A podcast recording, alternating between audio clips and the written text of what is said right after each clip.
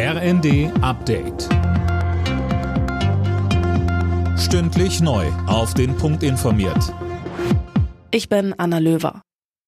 Nach zahlreichen Angriffen auf Einsatzkräfte in der Silvesternacht werden die Forderungen nach Konsequenzen laut.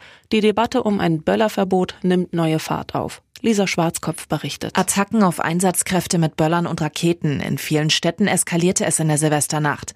Das muss ein Ende haben, heißt es von der Gewerkschaft der Polizei Berlin. Sie fordert ein weitgehendes Böllerverbot.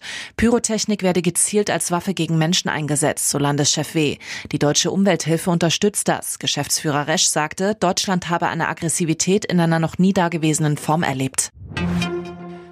Gläubige aus aller Welt können sich heute von Papst Benedikt verabschieden. Sein Leichnam wurde im Petersdom aufgebahrt. In Berlin liegt außerdem ein Kondolenzbuch aus, in das sich Trauernde eintragen können. Am Donnerstag hält Papst Franziskus dann eine Trauerzeremonie.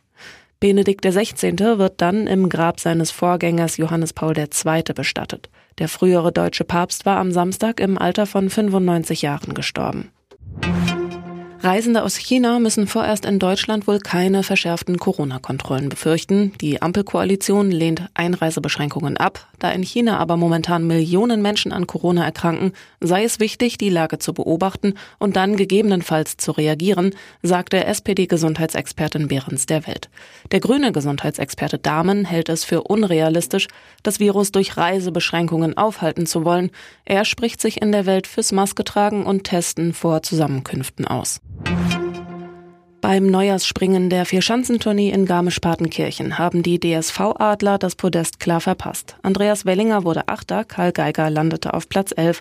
Gewinnen konnte wie schon in Oberstdorf der Norweger Halvor Egner Granerüth vor Angela Nischek aus Slowenien und David Kubacki aus Polen.